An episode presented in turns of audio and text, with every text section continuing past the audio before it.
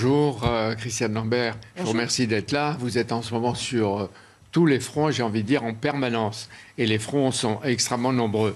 Un mois et demi sans pluie, les deux tiers du pays passent de sec à très sec. C'est la sécheresse qui s'étend, mais quelles sont les régions et les départements aujourd'hui les plus affectés et en état d'alerte? Il y en a un peu dans toute la France. C'est bien sûr le, sud avec la région Occitanie, euh, la vallée du Rhône, mais c'est aussi un, noyau assez important, Loire-Atlantique, Maine-et-Loire, Pays-de-Loire, Poitou-Charentes aussi, ex-Poitou-Charentes, et le Grand Est. J'étais hier dans les Vosges et qui commence aussi à regarder l'herbe souffrir du manque d'eau. Le mois de mai est un mois charnière. C'est le mois où la végétation redémarre. Le soleil est là, très fort, trop fort. Il y a une conjugaison d'absence d'eau et de forte chaleur. Et ça, c'est difficile pour la nature et pour les cultures c'est précoce. La nouveauté, c'est que ces sécheresses sont de plus en plus précoces. Les sécheresses estivales, nous avions une habitude, en quelque sorte, au mois de juillet. Mais là, au mois de mai, c'est assez catastrophique. Et... Et, ça a beaucoup de conséquences. Est-ce qu'il faut s'attendre à des pénuries et en même temps des, restrictions, des premières restrictions On entendait Julien de Normandie dire attention au golf, attention aux piscines, etc. Et vous, de votre côté, qu'est-ce que vous dites? Alors les préfets ont pris un certain nombre de décisions, notamment pour euh, ne pas laver ses façades, ne pas laver ses voitures, ne pas arroser certains parterres, privilégier l'eau euh, pour l'alimentation, l'eau utile, mais irriguer seulement la nuit, pas le jour. Plusieurs restrictions de ce type dans le Maine-et-Loire, mon département, dans le Var, dans d'autres départements, pour euh, gérer mieux cette ressource rare qu'est l'eau aujourd'hui. Et vous pensez que ça va s'aggraver encore au mois de juillet Eh bien, quand on entend la météo qui vient d'être présentée, avec des températures comme 29, 32 degrés aujourd'hui, c'est assez inimaginable au mois de mai, c'est du jamais vu. Alors ça nous avait été dit. Malgré tout, le vivre aujourd'hui... Il y a quelques orages aussi qui sont prévus. Alors oui, j'entends risque d'orage. Nous, c'est chance d'orage. Et alors vous dites-vous sécheresse ou risque de sécheresse? Sécheresse sécheresse. Aujourd'hui, le mal est fait. Par exemple, pour le, blé et l'orge. Le blé est au stade de montaison. L'épi se forme et monte dans la tige. S'il est freiné par un manque d'eau, il sera moins gros, moins de grains, et donc moins de grains potentiellement à se remplir ensuite. Ça, peut affecter les rendements de 20 à 30 Et ça veut dire conséquences sur les farines, euh, la semoule, les pâtes, dont on voit qu'elles augmentent D'abord, conséquences sur le revenu des agriculteurs, avec moins de quantité, moins de rendement.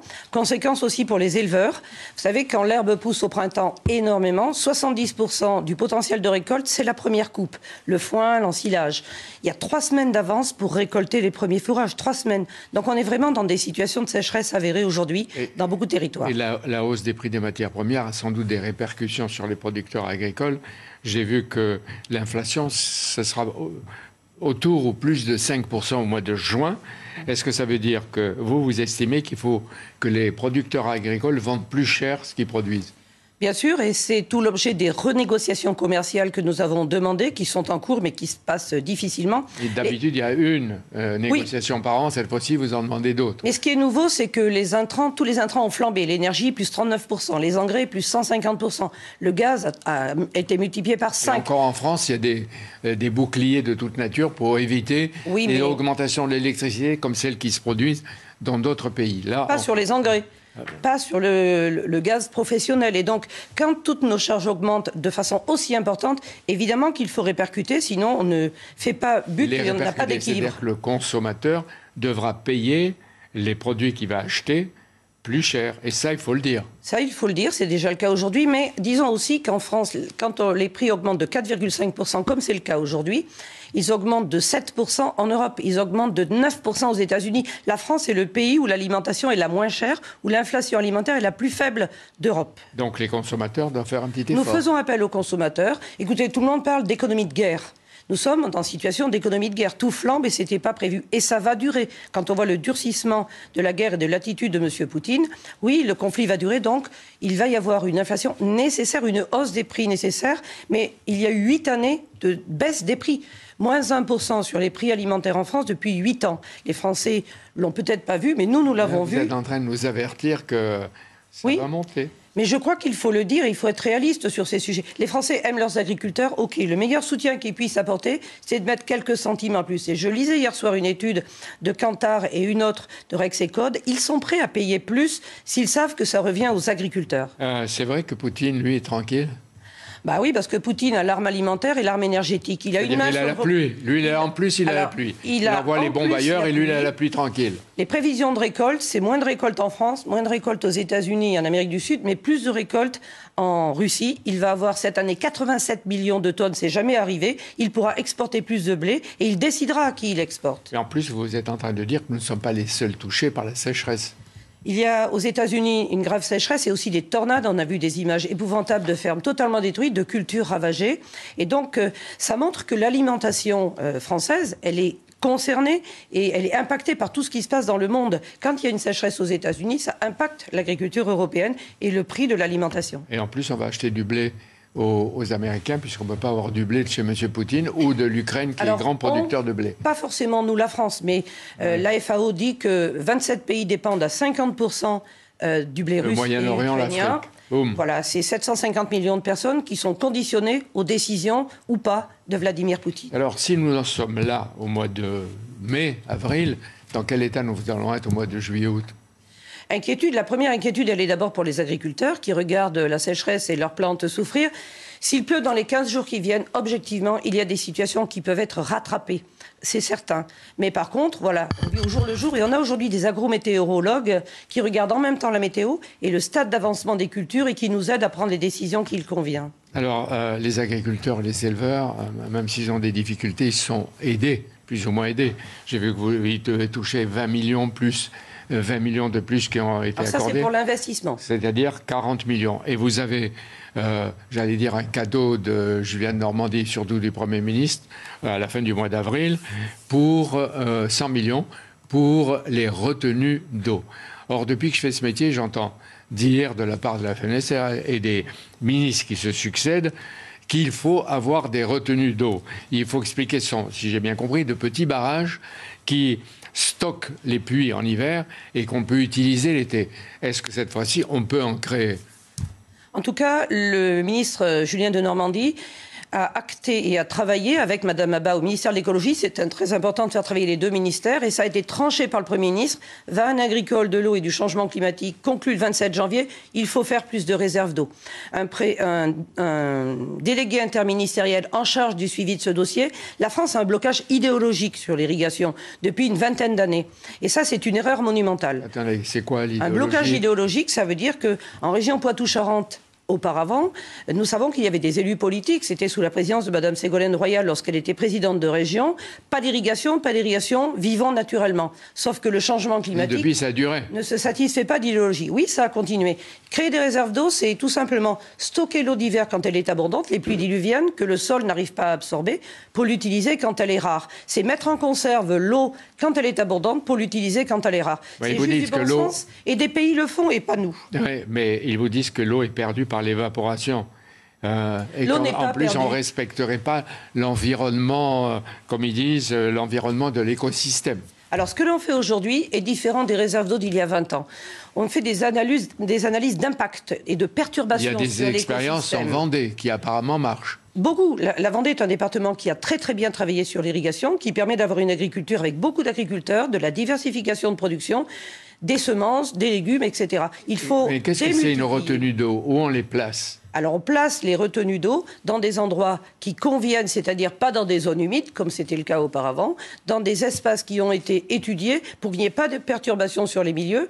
Et la priorité de l'usage de l'eau, ça a toujours été, un, l'eau potable, deux, la préservation des milieux, trois, l'eau économique. Mais l'eau économique, à la fois pour l'industrie, qui en a besoin. J'entendais ce matin que pour faire du pétrole, pour raffiner le pétrole, il faut beaucoup, beaucoup d'eau. Pour l'agriculture, il faut beaucoup d'eau. Nous sommes pour l'hydrogène, il faudra de l'eau. Et pour les centrales nucléaires, j'ai vu que les centrales nucléaires allaient peut-être euh, euh, certaines ou fermer ou avoir une activité moindre parce que l'eau est trop chaude et manque d'eau. Tous les secteurs ont besoin d'eau, les centrales nucléaires aussi. L'agriculture est le troisième secteur utilisateur, mais l'agriculture, c'est l'alimentation. Donc je pense qu'il faut reconsidérer. Dans les pays d'Europe, augmentation de 13% des stockages d'eau. En France, plus 0%. Donc on prend du retard. On est en retard et on prend du retard. Oui, mais dans quel domaine on est en avance? On est en avance dans peu de domaines parce que la France avait fait le choix de s'approvisionner ailleurs, pensant que le monde était un très grand supermarché. Mais quand il y a une crise comme le Covid qui met toute l'économie à l'arrêt, puis la guerre aujourd'hui, on voit les dépendances qui sont flagrantes. Dépendance sur l'énergie, il faut faire plus d'énergie verte, il faut faire, il faut faire plus d'énergie tout simplement et plus d'énergie verte. Il y a un point commun entre vous et les, écologistes, c'est l'arbre et la forêt. Bien parce qu'ils sont beaucoup plus humides. Et j'ai vu que les fruits qui dépendent des arbres euh, se développent et seront sur les marchés. Alors, euh, l'agriculture a aussi cette spécificité de capter du carbone, ce qui est bon euh, pour le climat. Un hectare de maïs capte deux fois plus de carbone qu'une prend forêt beaucoup plus d'eau. pas très bien entretenue. Hein, le maïs. Alors, le maïs ne prend pas plus d'eau que le blé, mais il prend de l'eau l'été. Et c'est pour ça qu'il faut prévoir, grâce à des réserves d'eau, mais le maïs, il est utilisé pour l'alimentation des animaux, Mais majoritairement. plus- mais puisque vous savez que ça va encore chauffer, si je puis dire, est-ce qu'il ne faut pas que les agriculteurs fassent évoluer leur propre culture selon les saisons et peut-être les territoires? Alors nous le faisons déjà, mais nous avons la moitié de la surface française qui est en prairie, beaucoup en prairie naturelle que l'on ne peut pas retourner, c'est interdit par la politique agricole commune et de toute façon dans les pentes c'est pas possible. Mais là où les cultures sont possibles, on voit qu'il y a des cultures plus résilientes, plus résistantes à la sécheresse et des changements aussi de date de semis, bref des adaptations que nous faisons. Et nous l'avons consigné dans un rapport d'orientation dès 2020, donc on n'a pas attendu la sécheresse de cette année, on a déjà anticipé un certain nombre de choses. Euh, que les agriculteurs, euh, ne donnent pas l'impression de tendre la main tout le temps parce qu'ils sont Non. aidés. Vous avez besoin de l'État. Est-ce que vous faites des réformes? Est-ce que vous allez réorganiser en fonction de ce qui est en train de se produire, de la mondialisation, de tout ce qui se passe, l'agriculture française? Bien sûr, et c'est par euh, beaucoup d'innovations que nous allons réussir. Être capable aujourd'hui, grâce au numérique, aux capteurs que nous avons, nous avons des sondes capacitives dans les sols qui analysent le besoin d'eau instantanément. Nous avons des capteurs sur les appareils d'épandage. Bref, aujourd'hui, les instituts techniques montrent qu'on a optimisé l'utilisation de l'eau de 30%. On utilise 30% d'eau de moins pour le même rendement. Non, Ça, c'est ce du que je veux progrès. savoir, si vous réclamez, parce que je l'ai entendu, l'application du chèque alimentaire en urgence qui va vous arriver peut-être euh, dans les jours qui viennent avec le nouveau gouvernement. J'ai vu que vous demandez le renfort de la sécurité alimentaire. Est-ce que vous voulez des sanctions plus lourdes pour ceux qui ne les respectent pas? Alors surtout, nous On a voulons vu que... On a vu les pizzas, Les- on a alors, vu... les- le, le plus important, c'est que les plus précaires arrivent à se nourrir. Ils sont 5,5 millions en France. Et le, le leitmotiv des distributeurs, c'est je vends pas cher pour les plus précaires.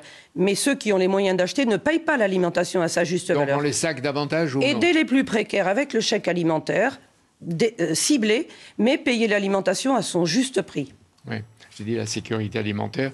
Vous dites euh, l'enseignement obligatoire de l'alimentation à l'école Oui, Pourquoi parce qu'il y a une méconnaissance aujourd'hui de l'agriculture, de l'alimentation, de comment bien se nourrir de façon équilibrée et de gérer un budget alimentaire. Une heure de cours dans les écoles primaires et au collège pour euh, faciliter la compréhension de l'alimentation. Hier, nous avons accueilli 1000 élèves dans des fermes dans les Vosges. Vous pouvez pas savoir la curiosité des jeunes et le plaisir de lier la production et l'alimentation. Vous allez perdre euh, Julien de Normandie qui va passer de, probablement à un autre ministère ou ailleurs. Euh, pourquoi vous le pleurez, apparemment? Il aura été un ministre de décision sur beaucoup de sujets et nous avons besoin de ministres de décision. C'est ça qui est important. J'ai envie de vous dire, à partir de lundi, vous avez beaucoup à proposer au prochain Premier ministre et à deux qui vont l'aider aussi pour la- pour, euh, euh, l'écologie. D'ici là, j'ai envie de dire, vive l'eau et bonne pluie. Voilà, et un week-end pluvieux nous ferait beaucoup de bien. Week-end pluvieux, Les dieux week-end heureux. Voilà, c'est bien. Merci à vous Jean-Pierre et merci également à votre invité Christiane Lambert.